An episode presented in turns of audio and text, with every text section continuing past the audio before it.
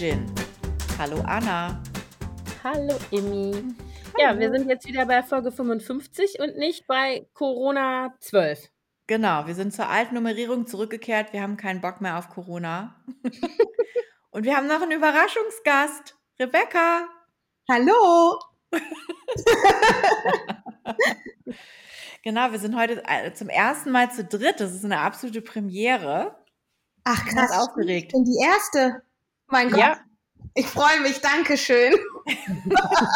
Also erstmal hallo liebe Rebecca, super schön, dass du da bist. Wir können uns leider nicht sehen. Das wäre natürlich noch viel schöner, aber immerhin können wir uns jetzt mal so live hören. Und wer so ein bisschen in der, äh, sowohl in der Instagram-Szene als auch natürlich schon unter den äh, alten Bloghasen unterwegs ist, kennt dich bestimmt. Du schreibst den äh, Blog Elfenkind Berlin und du hast mit diesem, ich sage jetzt mal Label, Markennamen Elfenkind Berlin auch schon ganz viele andere tolle Sachen gemacht. Ein Buch geschrieben, früher deine eigene Kollektion gehabt für äh, Kinder, sehr, sehr schöne, nachhaltige Kindermode und auch noch ansonsten diverse Sachen gemacht. Und du bist natürlich eigentlich in deinem ersten Beruf Schauspielerin. Stimmt. Also ein Tausendsasser, wie mein Opa gesagt hätte. Genau, aktuell zu sehen in Rebecca. Andere Eltern. Heute tatsächlich, nein, wir nehmen es jetzt ja heute auf, aber heute am diesem Dienstag, an dem wir es aufnehmen, ist die letzte Folge von Andere Eltern auf TNT Comedy zu sehen. Aber es gibt es ja auch noch in der Mediathek über Sky. Und auch auf allen anderen Plattformen könnt ihr das suchen und finden. Ich habe es tatsächlich immer noch nicht gefunden, Rebecca, und immer noch nicht gesehen, deswegen, aber ich Ach, gebe das macht nicht nichts. auf. Das Gute ist ja, dass heute die letzte Folge kommt und dann sind bei, irgendwann dann beide Staffeln hoffentlich mal auf ZDF Neo zu sehen. Und dann kannst du dir das gut angucken. Sehr gut, darauf muss ich dann wohl noch warten. Genau. Aber darum soll es ja heute gar nicht gehen. Nein, denn Rebecca ist, äh, ich möchte dich jetzt mal als Nachhaltigkeitsqueen bezeichnen. Oh mein Gott, danke. ihr seid ja vor, äh, wie lange wohnt ihr jetzt eigentlich schon in eurem Häuschen? Vor zwei Jahren oder wie Ja, lange? zwei, ich wurde, nee, sogar fast drei Jahre in diesem Sommer. Ah ja, also genau. Rebecca hat der Großstadt den Rücken gekehrt und ist vor die Tore Berlins gezogen in ein Häuschen im Grün und hat einen wunderschönen Gemüsegarten dort angelegt, den ich immer voller Neid äh, betrachte auf Instagram. Du hast ja irgendwie doch, dich auch selber so komplett neu reingefuchst in dieses ganze Gartenthema, ne? Ja, irgendwie tatsächlich schon. Also ich habe natürlich, ich bin auf dem Land groß geworden und meine Großeltern hatten auch immer einen kleinen Gemüsegarten, in dem sie so Erdbeeren und Rhabarber angepflanzt haben und bisschen Salat, also so diese üblichen Sachen und ein paar Beerensträucher. Also ich habe das schon so ein bisschen mitbekommen aus meiner Kindheit, aber tatsächlich habe ich dann hier bei Null angefangen. Also so, so einen richtig großen Plan hatte ich nicht. Und dafür muss ich sagen, gedeiht das ja alles richtig prächtig bei dir. Ja, ehrlich gesagt, ich bin auch erstaunt. Beziehungsweise, nein, also mittlerweile erstaunt es mich nicht mehr. In meinem ersten Gartenjahr habe ich alles ganz krass aus dem Bauch heraus gemacht und ähm, mir einfache Pflanzen gesucht, also bei denen man schnell gute Erfolge sieht. Und dann bin ich komplett reingestürzt in dieses Thema und konnte nicht mehr aufhören. Also ich bin ein bisschen wie getrieben, sagen wir es mal so. Aber das ist ja tatsächlich so. Wir kennen uns jetzt äh, seit, ich habe heute Morgen mal überlegt, sieben Jahren, glaube ich. Ja. Rebecca? Hm? Sechs oder sieben Jahre, aber bestimmt so in der, äh, in der Ecke. Und ich möchte auch noch mal sagen, dass ich immer noch nicht verwunden habe, dass ich dich als Großstadtpflanze ganz in meiner Nähe ans das Landleben verloren habe. aber ähm, ich finde diese, ähm, diese Gartenaktivität und äh, was du da jetzt alles ähm, draus machst, also hauptsächlich ja oder viel Kräuter, aber auch Gemüse und Tees und so weiter, ist eigentlich nur die logische Konsequenz davon, dass du ja auch schon, als du noch in der Stadt gelebt hast, mit deiner Familie dich immer schon um sehr nachhaltigen Lebensstil bemüht hast und du bist beispielsweise auch die erste Frau, die ich je kannte, die ihr Getreide selbst geschrotet hat, um dann daraus zu backen. und ähm, das hast du ja auch schon gemacht, als du noch nicht im Grün gewohnt hast. Also das ist ja eigentlich nur so die logische Konsequenz gewesen, oder? Ja, total. Also ich muss dazu sagen, wir haben tatsächlich sogar, als wir noch in Berlin gewohnt haben und wir haben ja direkt mitten in Berlin am Hackischen Markt, Alexanderplatz, gewohnt, hatten dort einen mini kleinen Hof. Und was habe ich gemacht mit unserer Tochter damals schon? Wir haben man hat doch immer so vor diesen Hochhäusern oder vor den Häusern immer noch so einen ganz kleinen Grünstreifen. Oft sind da auch einfach nur Steine drin. Und da haben wir die Steine rausgenommen und Erde reingekippt und haben rund um dieses Haus und auch in diesem Hof überall, wo man irgendwo was anpflanzen konnte, Sachen angepflanzt. Was zur Folge hatte, also wir haben in einem Haus gewohnt mit fünf Stockwerken und auf jedem Stock waren drei Wohnungen, also relativ, und das waren drei Häuser nebeneinander, also relativ viele Menschen in diesem Hof. Und es hatte dann zur Folge, dass ich so, dass alle sich da zusammengetan haben und alle haben auf einmal dieses Urban Gardening da veranstaltet. Ach echt? Also cool. alle haben auf einmal auch damit Sachen angepflanzt und sich auch gekümmert. Also es hat auch so ein ganz schönes Gemeinschaftsgefühl ähm, für diese Häuser gebracht. Und ich meine, da haben wir so Sachen hingepflanzt wie, keine Ahnung, Pfefferminze, die wächst ja einfach überall und gerne und auch dann in Massen das haben wir und ein paar Tomaten und Gurken und es hat echt total geil funktioniert. Und Anna, du hast recht, also es ist die logische Konsequenz und es ist was, was mich schon mein Leben lang begleitet. Also ich habe auch innerhalb meiner Wohnungen immer schon Sachen gepflanzt und habe immer Kräuter zum Kochen da, frische. Also ja, du hast recht. Ja, ich erinnere mich noch an eure Suche nach dem Haus und deiner Sehnsucht nach Landleben und als es dann endlich geklappt hat. Ja, wirklich total schön. Und eure Kinder, die werden ja jetzt auch so damit groß, ne? Ja, die werden damit total groß und die wissen eben auch alles, weil ich äh, gefühlt, ich habe letztens hab ich das auch zu meinem Mann gesagt, ich prügel das Wissen in sie hinein, ohne dass sie es mitkriegen. Also wir gehen durch den Wald und es ist immer nur die Frage, und was ist das für eine Pflanze? Kann man die essen, ja oder nein?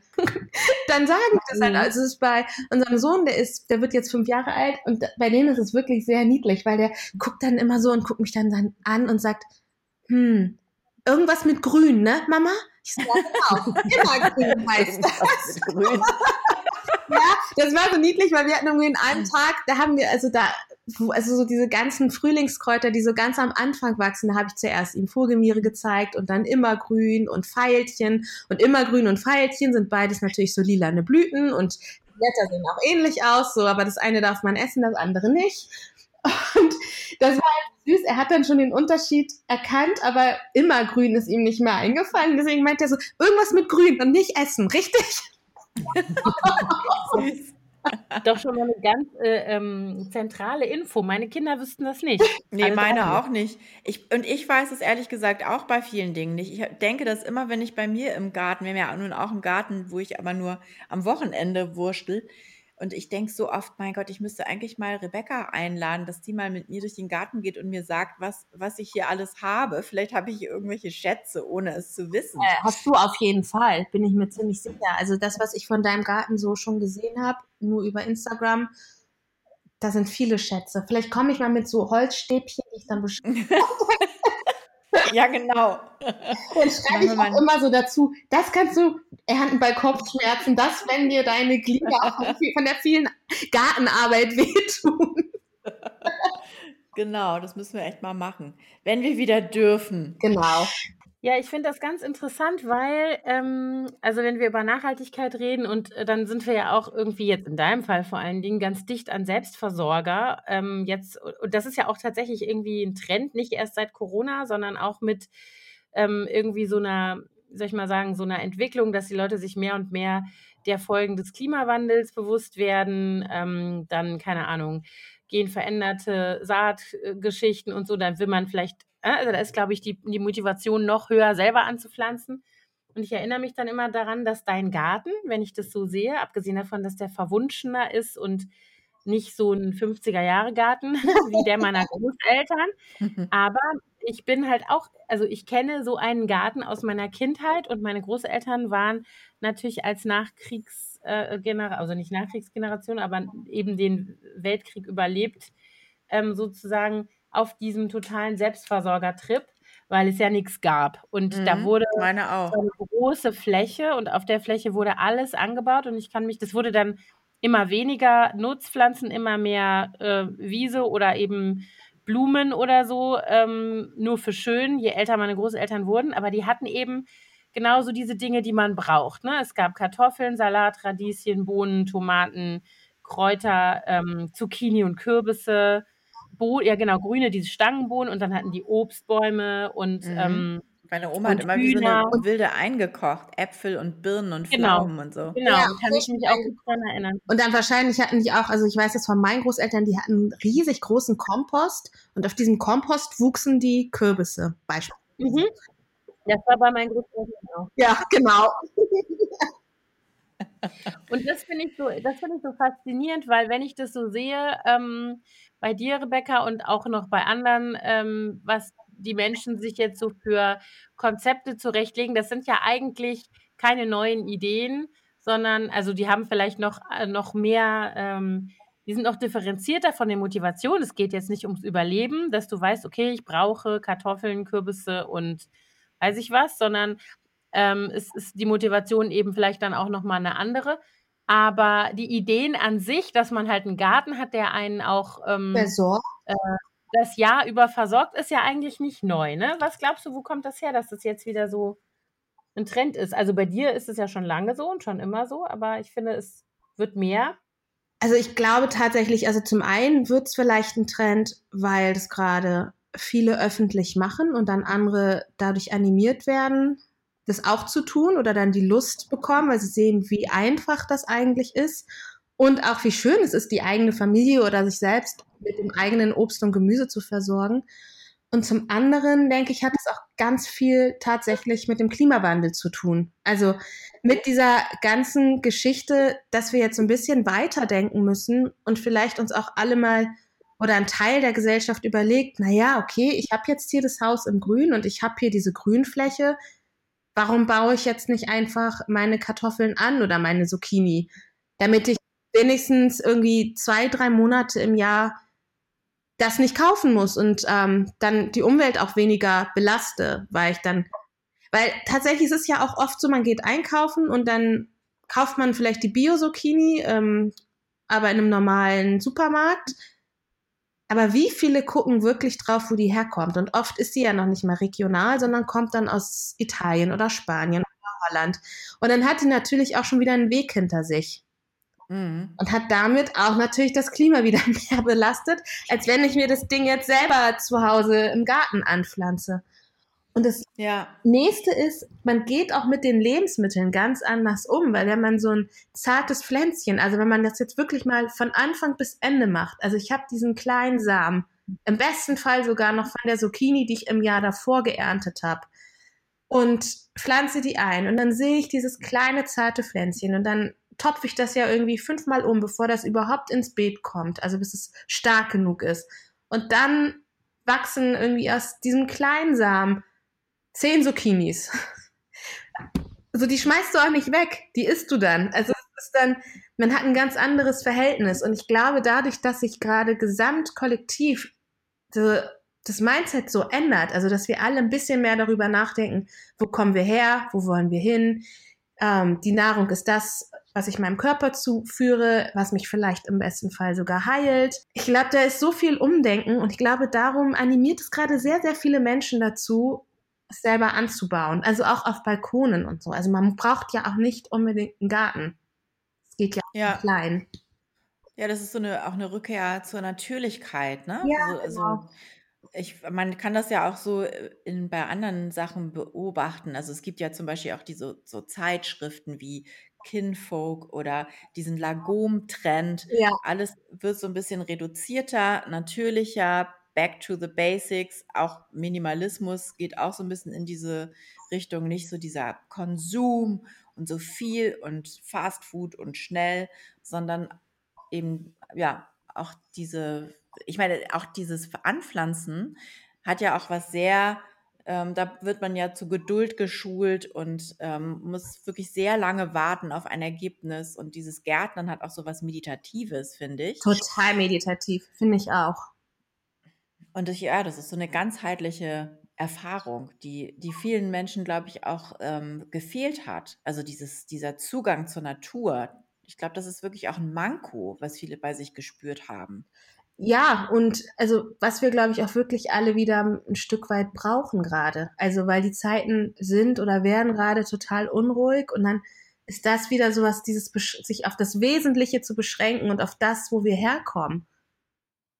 Ja, und ich, ich muss auch sagen, was mich jetzt in dieser Corona-Krise auch so beruhigt hat, war so diese Beständigkeit der wiederkehrenden Jahreszeiten. So dem, dem, den, den Pflanzen draußen und den Bäumen ist es wurscht, was gerade drumherum passiert. Die gehen ganz normal ihren normalen Weg und blühen und kriegen neue Blätter. Und das fand ich irgendwie so beruhigend, dass das einfach alles weitergeht, auch wenn drumherum irgendwie gerade das Mega-Chaos ausbricht. Ja, total. Also auch die Bienen. Ich fand das so, Interessant, wir haben immer Wildbienen bei uns im Garten. Also ich habe letztes Jahr welche gekauft, damit die sich hier schön weiter vermehren. Das haben sie auch gemacht und jetzt dieses Jahr haben wir nochmal tatsächlich nochmal einen Schwung dazu gekauft, weil das auch so schön war für die Kinder, das zu beobachten. Man hat dann diese Kokons und die sind dann im Kühlschrank und dann wartet man, bis man die erste Kirschblüte sieht und wenn die Kirsche anfängt zu blühen, dann nimmst du diesen kleinen Pappkarton und stichst ein Löchlein rein und dann klebst du das draußen hin an das Bienenhotel und dann schlüpfen die. Und dann kann man das gut beobachten, wie so dieser Lauf der Natur funktioniert. Und ganz verrückt in diesem Jahr war irgendwie, wir haben rausgeguckt und haben irgendwie gesehen, die ersten zwei, drei Kirschblüten haben sich auf den Weg gemacht. Und dann habe ich in den Kühlschrank geguckt und was ist passiert? Also als, also diese innere Uhr dieser Tiere, die ist einfach angeknipst. Dann sind schon wirklich in unserem Kühlschrank, und das ist ja eigentlich viel zu kalt, sind schon drei Bienen geschlüpft. Dann haben wir halt schnell das rausgemacht und die haben auch alle gut überlebt, aber ich fand das so krass zu sehen. Faszinierend, ja. Also, dass es so mitgegeben wird, ja, ohne dass es funktioniert einfach. Die das wissen. Ja, es ist einfach so drin. Genau wie die Vögel, die dann anfangen ne, zu brüten und irgendwie ihre Nester zu bauen. Und jetzt höre ich irgendwie bei uns piepen aus den Vogelhäuschen, wo sich irgendwie so ein kleines Meisenpaar eingenistet hat. Und jetzt irgendwann wird dieser kleine Vogel da rausfliegen und einfach fliegen, weil er das kann. Und er macht es auch genau zum richtigen Zeitpunkt. Und dann ist auch genug Fressen da, dass er finden kann. Also es ist so, die Natur, die gibt uns so wahnsinnig viel zurück und sie lehrt uns auch so viel. Und ich finde es so wichtig, dass wir alle da wieder ein bisschen offener werden, weil dadurch wird man noch viel entspannter, habe ich das. Ja, das empfinde ich Wobei, auch. So. Ah, Anna, ich war gerade schon in Sorge, ob du noch da bist, weil du so ruhig ja. warst. Ich wollte nur nicht dazwischen äh, äh, Ich finde, also ich kann das auch äh, total nachvollziehen. Ich finde das nur immer so ein bisschen, also mir geht das auch so ähm, oder mir ging es auch speziell dieses Jahr so, dass ich dachte, alles klar, da draußen geht der Frühling los, dem ist egal, ob hier Corona ist und mich beruhigt tatsächlich auch immer wieder die Kraft von der Natur oder der Erde vielleicht generell, weil ich immer denke, okay, wenn wir uns selber in den Abgrund weiter äh, steuern als Menschheit, das macht der Erde nichts, die erholt sich auch davon. Also weißt du, so die erholt sich wieder von uns und von unserem, ich sage jetzt mal so Raubbau äh, und dann ist wieder alles schön und dann gibt es vielleicht irgendwelche Arten nicht mehr, aber dafür gibt es dann andere. Das finde ich auch beruhigend, aber ich finde, ähm, dass tatsächlich auch, wenn man jetzt so rausguckt, krass, dass zum Beispiel ja dieses Jahr bestimmte Vogel, weil du das eben gesagt hast mit, dem, mit den Vögelchen, die sind gar nicht geflogen. Also die sind eigentlich, äh, wären die in den Süden geflogen im Winter und würden dann ja. die sind weg gewesen. Und das finde ich echt so, dann denkst du, okay, das ist nicht äh, so, wie es sein soll, ne? Nee, vor allen Dingen, wenn man sich dann überlegt, wenn dann doch mal wieder ein harter Winter kommt in, und die das dann irgendwie verlernt haben und dann hier alle mhm. erfrieren. Ich weiß halt nicht, ob die dann spontan wieder sagen, auch dieses Jahr gehen wir doch mal wieder in den Süden. Kommt wahrscheinlich darauf an, ob noch welche leben, die die alten Wege noch äh, kennen. Mhm. Ich habe überhaupt keine Vorstellung davon, wie alt so ein Kranich wird oder ein Schwan oder ein Storch. Keine Ahnung. Weiß ich leider auch nicht. Ähm, Rebecca, du hast eben schon gesagt, dass du deine Kinder, dass du das Wissen sozusagen in sie reinprügelst, ohne dass sie es merken. Ja. Ähm, ich finde das aber eine ganz interessante Frage. Was glaubst du, also wenn du sagst, du bist, du hast es bei deinen Großeltern immer gesehen und du bist damit so ein bisschen groß geworden und du hattest so diese ähm, wie Imi eben gesagt hat, die Sehnsucht nach dem Landleben und sowas, das hast du in dir. Glaubst du, dass deine Kinder das so aufnehmen und ähm, für sich selbst was daraus entwickeln? Also, dass sie dann später vielleicht auch sagen, äh, ja, wir haben immer einen Garten gehabt und das war immer so schön und ich mache das jetzt auch so, zum Beispiel? Ich bin mir sogar hundertprozentig sicher. Also, ich sehe es ja irgendwie bei unserer Tochter, die wirklich, die so, die hat ja ein eigenes Bienenvolk in ihrer Schule, das sie jetzt auch mit nach Hause nehmen darf nach dem Sommer. Und die ist so krass naturverbunden. Also die sagt sogar selber, ach, ich ziehe irgendwann mal nach Berlin zum Studieren und danach ziehe ich wieder hierher. Da muss ich auf dem Land leben. Das ist für sie so völlig klar. Und ich glaube, für unseren Sohn noch ein Stück weit mehr. Also der ist tatsächlich noch krasser als seine Schwester drauf. Also der, der hat wahrscheinlich auch nicht mehr so viele Erinnerungen an das Stadtleben, ne? weil der ja noch so klein war. Genau, der kann sich da gar nicht mehr dran erinnern. Für den gibt es nur Land und nur Natur und dann ist der im Waldorf-Kindergarten und ist eh den halben Tag im Wald. Der kennt sich einfach wahnsinnig gut aus und also ich glaube, selbst wenn der mal irgendwann in der Stadt leben würde, diese Dinge, die der jetzt in der Kindheit gelernt hat, die vergisst man nicht. Also ich kann ja auch alle Bäume bestimmen und alle Vögel, weil mein Großvater mir das erklärt hat. Ich glaube, das sind so diese kindlichen Sachen, wenn das Hirn noch frei ist, also viel freie Kapazität hat, alles, was man da reinkriegt, geht auch nicht mehr raus. Also selbst wenn man nee, irgendwann so tief aus der Erinnerung rauskramen muss, aber das ist da. Und ich glaube, diesen Lebensstil, den ich hier so vorlebe, der ist bei den Kindern absolut verinnerlicht. Mhm. Wie ist denn das eigentlich bei euch drumherum? Also die Nachbarn, die, die äh, sind ja wahrscheinlich nicht alle so drauf wie du, dass die. Keiner. Hast du noch keine angesteckt? Die haben jetzt nicht auch alle irgendwie Hochbeete und Bienenvölker ah, und Hühner. Nee, also unsere, wir haben hier direkte Nachbarn hinter uns, die haben jetzt auch ein Hochbeet seit letztem Jahr. Die fragen dann auch immer. Die haben auch irgendwie Kaninchen. Denen reiche ich dann auch immer von uns die Sachen rüber, die ich so aus den Beeten rupfe, die wir nicht brauchen. Ähm, mhm. Aber ansonsten, hier ist halt noch eine Frau zugezogen letztes Jahr in ein altes Haus. Und bei der ist es witzigerweise genau wie bei uns. Also die hat auch ihren Garten total krass angelegt. Die hat auch Hühner, die hat auch zwei Kinder. Also die macht es auch. Ich weiß gar nicht genau, ob das vielleicht auch ein bisschen was wirklich mit dieser Landflucht zu tun hat, also beziehungsweise Stadtflucht aufs Land, dass wir da vielleicht, dass diese Menschen nochmal krasser drauf sind, was das alles angeht. Ja, mhm. wahrscheinlich. Mhm. Das ist dann diese, diese große Sehnsucht, die sich dann, die dann endlich erfüllt wird. Mhm. Wahrscheinlich hat man schon Jahre Pläne geschmiedet und setzt es dann alles um. Ich habe einen Filmtipp für euch. Ja. Ich weiß nicht, ob man das irgendwo in der Mediathek oder so anschauen kann. Das heißt Der große Garten. Und da mhm. geht es genau darum, also um Leute, die in die Uckermark, und zwar nach Gerswalde, ziehen. Oh ja, das ist ja, das ist ja dieser Hipster-Ort, ja, ne? genau. Also die, die das gemacht hat, ist auch wirklich, die hat auch diesen Hipster-Ort zum Hipster-Ort gemacht, glaube ich, durch das, was sie da so äh, getrieben hat. Und die hat es dann aber auch noch gleich äh, filmisch festgehalten. Der Film ist total empfehlenswert. Die hat doch auch ein Buch geschrieben. Genau, die hat nicht? auch ein Buch geschrieben. Genau, die habe ich auf einer Lesung gesehen. Die ist total witzig, ja, die Frau. Auch. Also, ich, ich komme jetzt auch leider gerade nicht auf Lola den Namen. Handel heißt sie. Ah, ja, genau. Denn die hat irgendwie einen Liebhaber und ja, einen Mann. Genau. Die ne? hat und die leben alle in diesem Ort ja. zusammen. Ach, du ahnst es nicht. Kommunenartige Verhältnisse. Ja, verrückte Frau. Noch geiler. Ja, die ist eine großartige Regisseurin. Ja, und ihr Mann ist Kameramann und der hat Kamera gemacht bei andere Eltern. Ach, Ach nee. Also, so schließt sich der Kreis. Ja, ja, ja. Also, wir sind auch mit der Familie befreundet tatsächlich und mein Mann hat auch mit, hat den großen Garten produziert. Aber ich hätte jetzt diese Werbung auch gemacht, auch wenn es nicht so ein familiäres äh, Verbandelungsding wäre, weil der ist wirklich so schön und so herzerwärmend, herzergreifend, weil er auch diese Menschen alle zeigt, die dort wohnen, also die dort schon immer wohnen und eben auch ihre schönen Gemüsegärten haben und immer noch beobachten, wie Lola und ihre Männer und Kinder ähm, da versuchen, den ganz großen Garten zu kreieren. Und dann gibt es zwischendurch immer noch so eine, so eine Imkerin, die dann von den Bienen erzählt. Und das ist wie so ein zweiter Handlungsstrang, die dann auch immer so erzählt, ja, die Drohnen braucht man ja eigentlich auch nicht und die Königin muss sich entwickeln.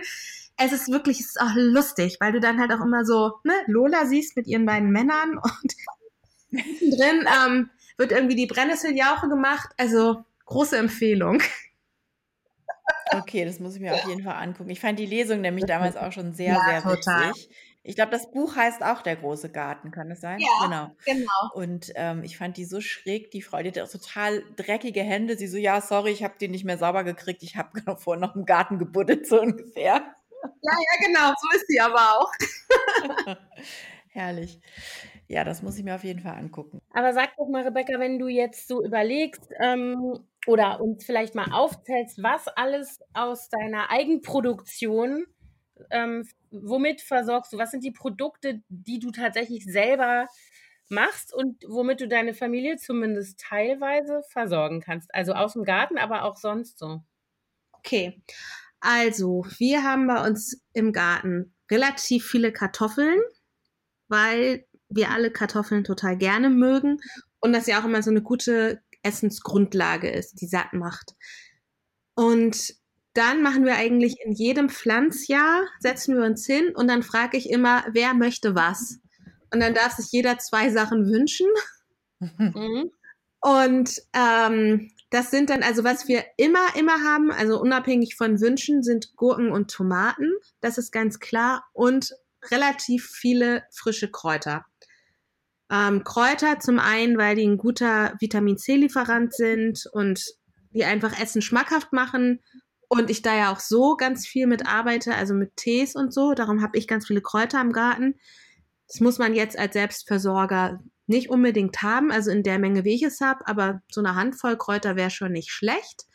Und ansonsten habe ich dann, ähm, unsere Tochter möchte immer gerne Blumenkohl und Brokkoli, wünscht sie sich. Mhm. Also Kann ich immer, gut verstehen. Ja, ich auch. Darum haben wir immer ein Hochbeet mit ähm, Blumenkohl und Brokkoli tatsächlich. Dann habe ich Salat, richtig viel Salat und das das ganze Jahr über, weil wir jeden Tag Salat essen. Also mhm. bei uns gibt es zu jeder Mahlzeit immer Salat dazu. Und ähm, das habe ich dann auch das ganze Jahr über. Also ich habe so Pflück, verschiedene Pflücksalate und Eisbergsalat und sowas immer in einem Beet. Und dann habe ich auch über, über den Winter, damit die anderen Beete unkrautfrei, obwohl ich Unkraut ja eigentlich auch als Wildkraut sehe, aber eben unkrautfrei bzw. arbeitsfrei bleiben für mich in Form von, dass ich diese Beete dann groß sauber machen muss, bepflanze ich eigentlich über den Winter immer all die Beete, die so sozusagen ruhen mit ähm, mit Salaten, die winterfest sind.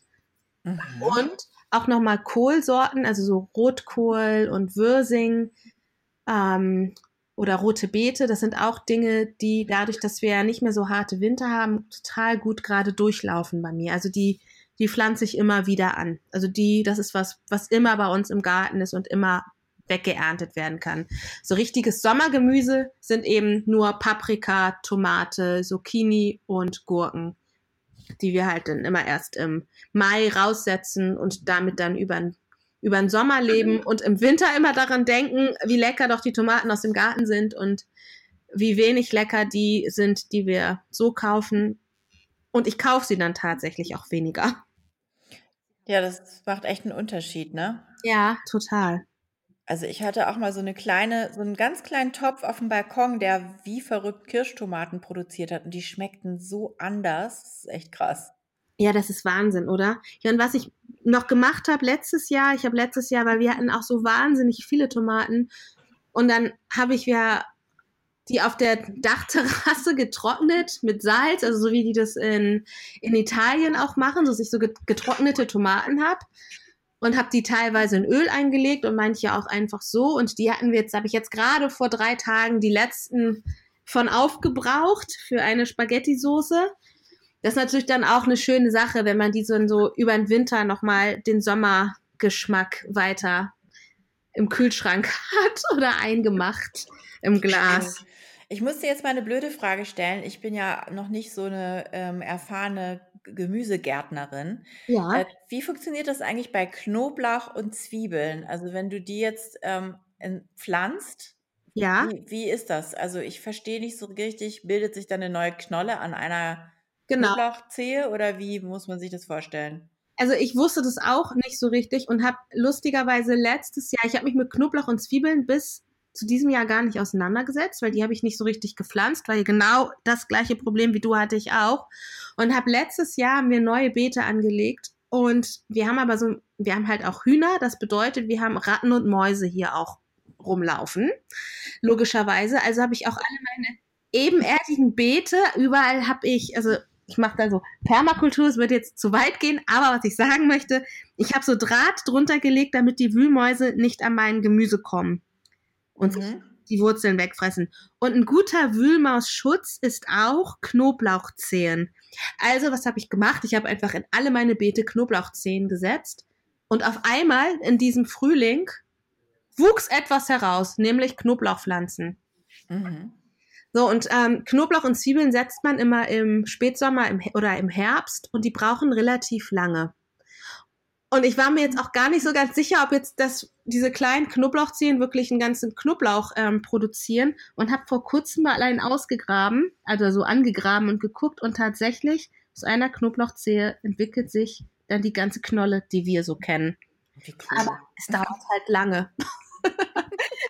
muss man wissen, wenn man das anpflanzen möchte, dann muss man das tatsächlich im Herbst tun, damit man dann im darauffolgenden Sommer ernten kann. Okay, weil ich habe das nämlich auch letztes Jahr im Herbst gemacht. Gut. Und jetzt und mich gefragt, wann ich da wohl dran rumbuddeln darf und gucken darf. Aber da kommt doch, da ist jetzt schon so ein grüner Stiel, der da raus. Ja, ne? genau. Dann, sieht aus wie eine, wie eine ähm, Lauchzwiebel, was da raus Ja, genau, das ist richtig. Und wenn du dann ein bisschen was abknappst und dran reibst, dann ähm, riecht es schon nach Knoblauch. Kannst du mal versuchen. Ah ja, cool. Aber sag mal, Rebecca, wenn du jetzt, also du machst ja nicht nur äh, deinen Garten äh, und damit versorgst du mit den ganzen schönen Dingen aus dem Garten die Familie, zumindest äh, zum großen Teil, sondern du hast ja auch noch so viele andere schöpferische äh, äh, Fähigkeiten, ähm, weil ich habe es eben schon gesagt, ganz am Anfang, dass du ähm, ja auch immer ganz viel ähm, Kleidung für deine Kinder genäht hast und selbst ähm, gebacken hast, was ihr an Brot und an sonstigen Dingen irgendwie verbraucht habt und auch ansonsten sowieso super viel selber hergestellt hast, also von Mandelmus über man, äh, keine Ahnung, ich hatte das bei dir alles zum ersten Mal gesehen. Und ich mache das nämlich nicht. Ich gehe in den Bioladen und kaufe das, wenn ich das will. ähm, und du bist die Person, bei der ich gesehen habe, dass man das alles eben auch selber machen kann. Wenn ich das richtig, wenn ich mich richtig erinnere, hattest du damit eigentlich auch angefangen, weil deine große Tochter Allergikerin war, richtig? Genau. Ja, ehrlich gesagt, ich bin, also ich war schon immer recht nachhaltig, aber so richtig in dieses Thema hineingekommen bin ich erst durch die Geburt meiner großen Tochter, weil die ist mit Neurodermitis mehr oder weniger auf die Welt gekommen und mit Lebensmittelallergien gegen eigentlich alles außer Fenchel und Kartoffeln.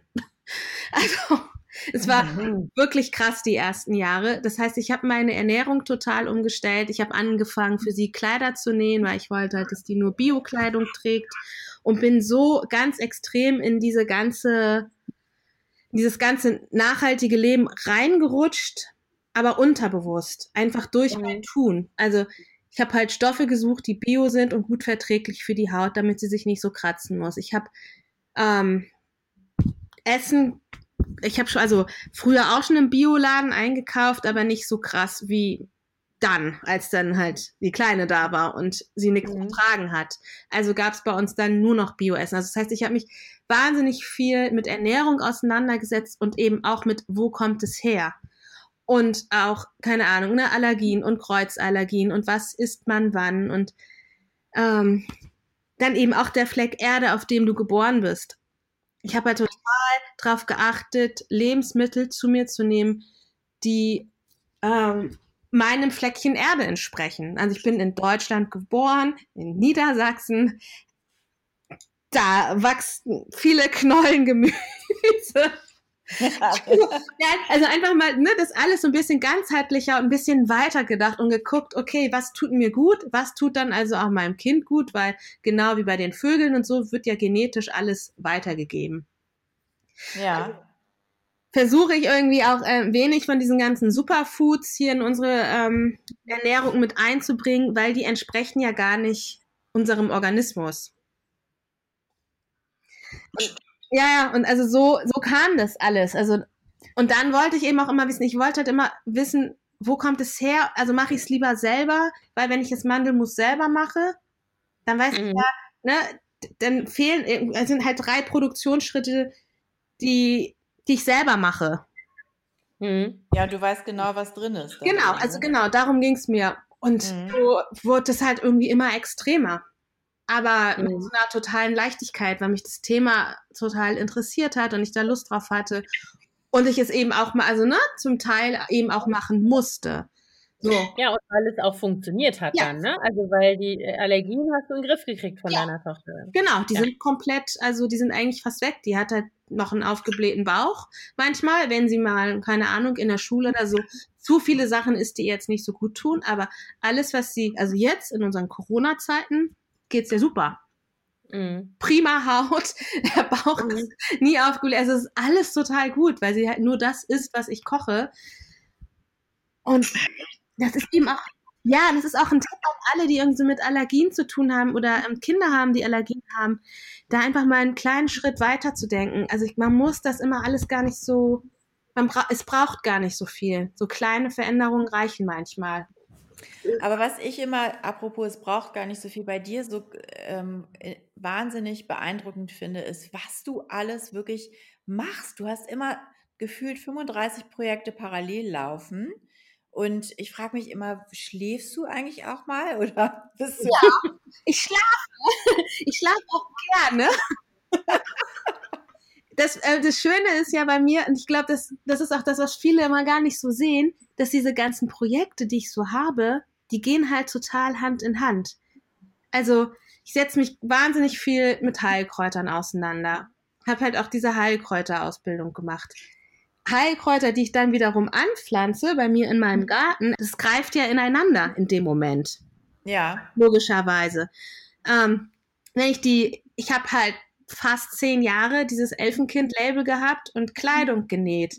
Das heißt, wenn ich jetzt in mein Nähzimmer gehe und irgendwie für die Kinder was nähe, mal schnell, also das, es geht mir leicht von der Hand, weil ich habe das einfach lange gemacht und bei mir ist auch die Nähmaschine immer aufgebaut. Ich kann das einfach schnell machen Mhm. wenn ich was erzähle über das Gärtnern mit, der, mit, der, mit dem Mond, zum Beispiel, das mache ich auf Instagram relativ viel, das entspringt auch wieder so meinem Herzen, weil ich mich wahnsinnig für Astrologie interessiere und seit einem Jahr eine Astrologieausbildung mache, weil ich eben diese ganzen Sachen zusammenbringen will. Du machst eine Astrologieausbildung, Rebecca. Das Ja. hast du uns verheimlicht.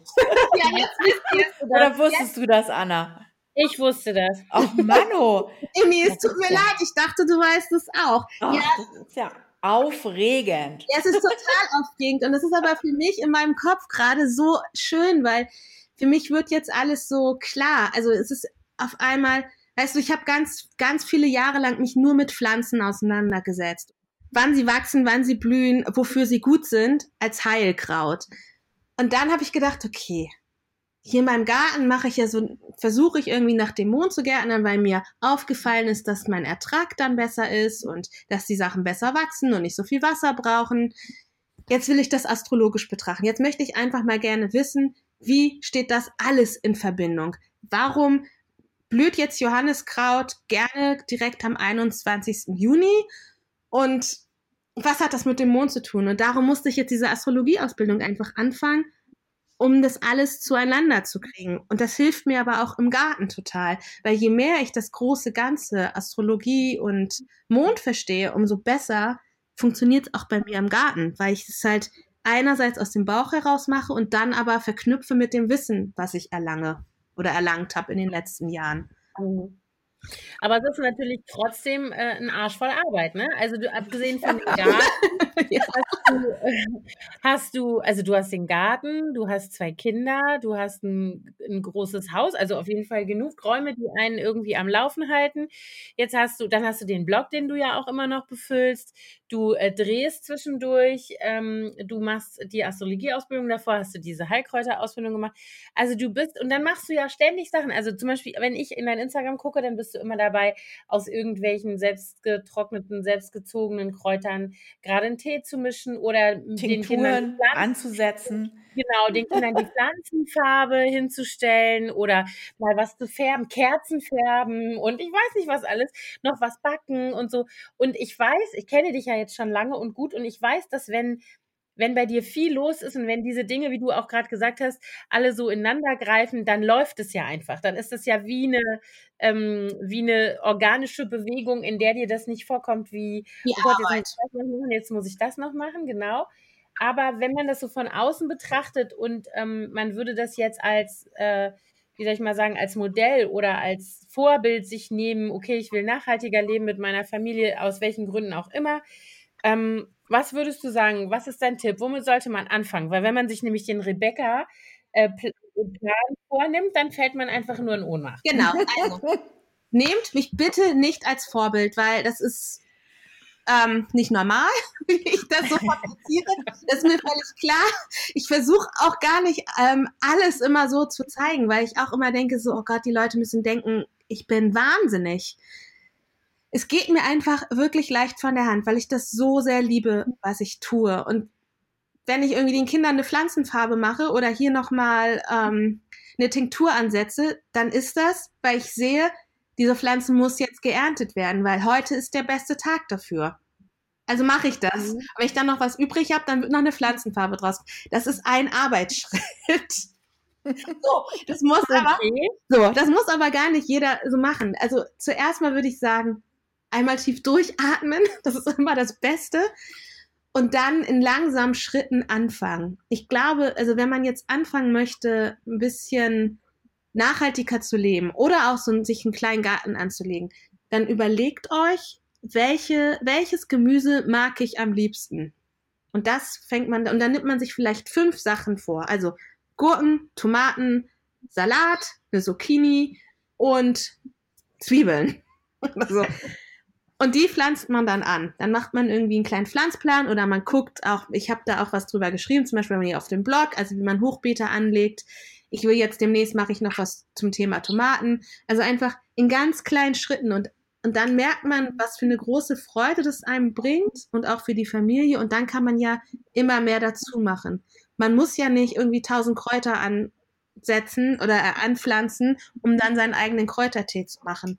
Ich denke, es ist gut, wenn man das alles Schritt für Schritt macht. Und eben auch im Kleinen. Also es gibt eben so Gemüsesorten, die sind einfach. Also Erdbeeren kann man einfach in die Erde setzen und die wachsen und man kann die ernten und man freut sich. Salat ist auch total unkompliziert. Also klar gibt es Schädlinge, Schnecken und so, die man dann vielleicht nochmal bekämpfen muss, aber das halt alles im zweiten Schritt.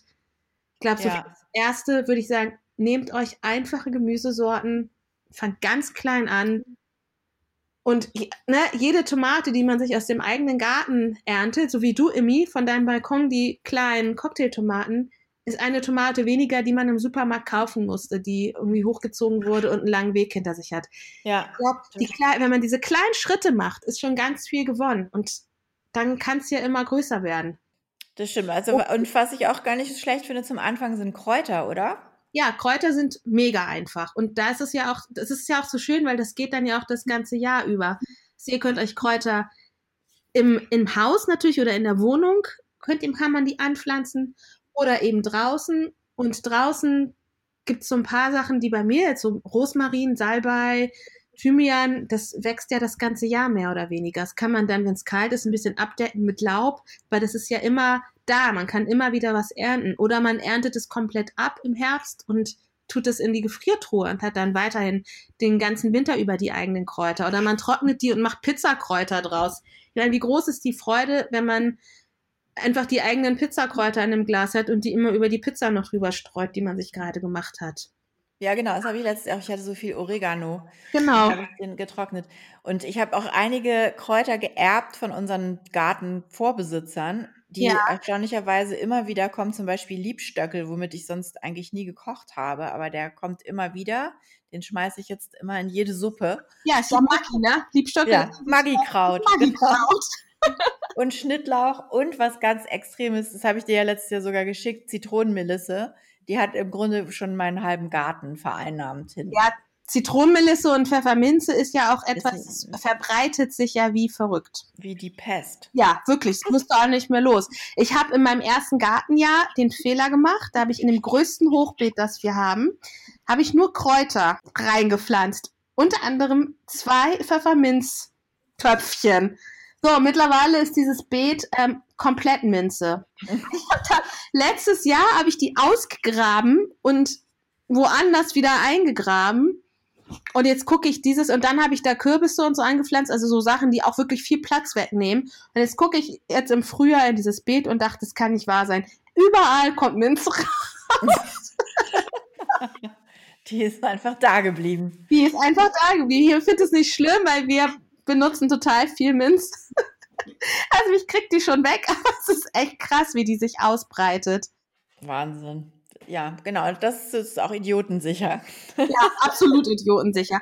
Und man darf sich auch nicht davon, also wir kennen ja alle diese Küchenkräuter, die man im Supermarkt kaufen kann und die irgendwie nach fünf Tagen tot sind. Nicht, dass ihr denkt, mir passiert das nicht auch. Doch, auch in unserer Welt passiert das. Und ähm, da gibt's einfach einen Tipp. Also A, kauft, versucht euch irgendwie Bio-Küchenkräuter zu kaufen. Die können ein bisschen mehr ab. Und wenn man die dann auch noch umpflanzt, also aus diesem Plastiktöpfchen rausnimmt und die in gute Erde reinpflanzt, überleben die auch länger, auch in der Küche. Ich bin ja überhaupt gar keine Gemüsegärtnerin oder so. Ja. Ähm, ich habe ja hauptsächlich Sachen, die schön aussehen und gut riechen im Garten.